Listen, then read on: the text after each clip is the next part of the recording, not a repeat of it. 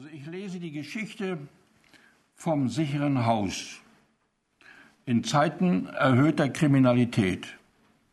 Die Kriminalpolizei rät.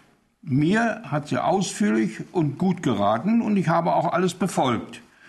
Türsicherungen, Fenstersicherungen, Weitwinkelspion, Absprache von Nachbarn betreffs auffälliger Gestalten, Briefkastenentleerung bei Abwesenheit etc. Man kann sagen, ich war ausreichend gerüstet. Dazu kurze Lageschilderung. Ich wohne in einem freistehenden Haus in Obermenzing, einem jener soliden, hellgrau verputzten Würfel mit Satteldach. Die Nachbarschaft ist auch solide, bequem situiert, wenn auch nicht ausdrücklich wohlhabend, mit Ausnahme.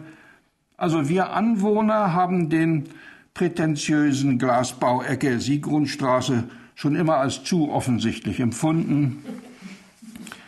Ich jedenfalls meine, dass man in Zeiten erhöhter Kriminalität gar nicht genug gegensteuern kann, was ich somit tat. Wenn auch nicht ohne eine gewisse Tragik. Dreieinhalb Monate benötigte ich, meist in Eigenleistung, um mein Haus in den jetzigen Zustand zu versetzen.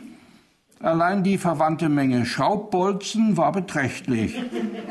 Es handelte sich um Verstärkung sämtlicher Außen- und Verbindungstüren sowie der zum Heizungskeller und zum Dachboden, denn auch dieser Weg dürfte den Einbrechern bekannt sein. Materialkosten für das blanke Eisen, ich spreche hier noch nicht einmal von Schlössern und Gittern, beliefen sich auf über 1200 Euro und das Panzerglas in der Größe 50 mal 70 kostete 220. Oh, das habe ich nicht erwähnt. In der Haustür befand sich nämlich ein Glasfenster, das ich wegen der Lichtverhältnisse nicht zudecken wollte, schraubte daher als Alternative eine Polycarbonatscheibe auf, 15 mm dick, die also selbst einem Zentnerhammer widerstehen würde, falls da jemand auf die Idee käme. Um nun aber auf die Tragik zu kommen, unterlief mir da beim Aufschrauben und Abschrauben und wieder Aufschrauben ein kleiner Regiefehler. Ich ließ den Schlüssel im Schloss stecken und zwar vorsichtshalber innen, nicht außen. Man versteht, es war keine Nachlässigkeit. Ich wollte ihn nur während des ständigen Rein und Raus zur Hand haben, was dann doch nicht ganz folgerichtig gedacht war. Ein Windstoß ein plötzlicher Luftzug durchs Haus, die Tür fiel butterweich ins Schloss und ich stand draußen. Nun wäre das kein großes Malheur gewesen, da ich Gott sei Dank immer einen Schlüsselbund in der Tasche trage. Ich meine für den Fall, dass ich einmal vor verschlossener Tür stehen sollte, so dass ich nun gemütlich wieder aufschließen konnte? Eben nicht.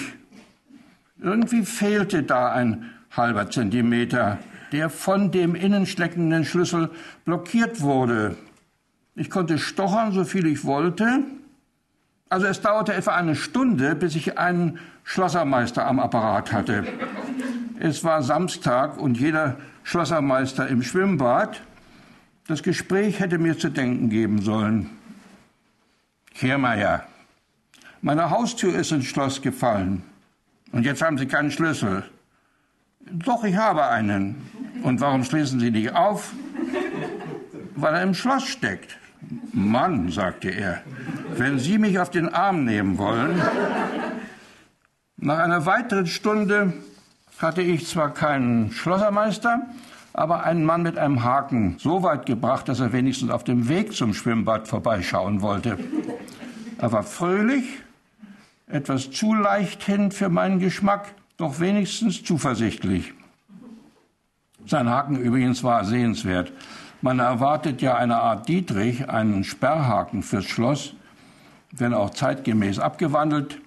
Dieser aber war ein langer, rechtwinklig gebogener Stahldraht, den er in den Türspalt einführte. Also man versteht es oder versteht es nicht, der also diesen schrägen Schnappriegel beiseite drücken sollte. Das haben wir gleich. Ich ließ den Mann machen eine Viertelstunde lang, bis er erklärte, es geht nicht. Es kann auch nicht gehen, sagte ich. Man will sich ja nicht einmischen, weil ich, weil ich Ihnen eine Hook-Trap angeschraubt habe. Eine was? Eine Hook-Trap, erklärte ich stolz. Da kommen Sie mit Ihrem Draht nicht weiter. Keine Chance. Tja, dann. Das Einfachste wäre es, erklärte er, nicht mehr ganz so fröhlich, die Scheibe einzuschlagen und sich die Schlüssel innen zu angeln. Das ginge aber auch nicht, hielt ich dagegen, weil es Polycarbonat Panzerglas sei, 15 Millimeter, das ich soeben angebracht habe. Da könne er mit dem Zentnerhammer draufschlagen, noch und noch. Ja, dann. Er empfahl mir einen Schlossermeister mit dem entsprechenden Werkzeug zu holen, wenn ich mich so weit verbarrikadiert hätte, so weitgehend. Und beim Abgang sagte er noch, der Fluch der bösen Tat. Der Schlossermeister, der nach vier Stunden und auch erst nach ausdrücklicher Warnung vor dem Wochenendtarif erschien, erwies sich als ein düsterer Mann, ohne große Begeisterung. Ich weiß, sagte ich, normalerweise wären Sie jetzt im Schwimmbad. Andererseits aber stellen Sie eine letzte Rettung dar, und das sollte Ihnen doch auch etwas bedeuten. Er besah sich düster die Gitter vor dem Fenster im ersten und im zweiten Stock, und dann besah er sich das Schlüsselloch und den Schlüssel, den ich am Bund trug, damit kommen Sie nicht rein. Das war mir klar. Weil innen noch einer steckt. Das war mir auch klar. Dann besah er sich die Klingel neben der Haustür und drückte die oberste. Im ersten Stock erhob sich ein heftiger Streit. Ein Mann schimpfte, eine Frau schimpfte, ein Kind weinte. Das sei nur das Tonband, erklärte ich den Tumult. Mitgeschnitten aus der Serie Lindenstraße. Aha.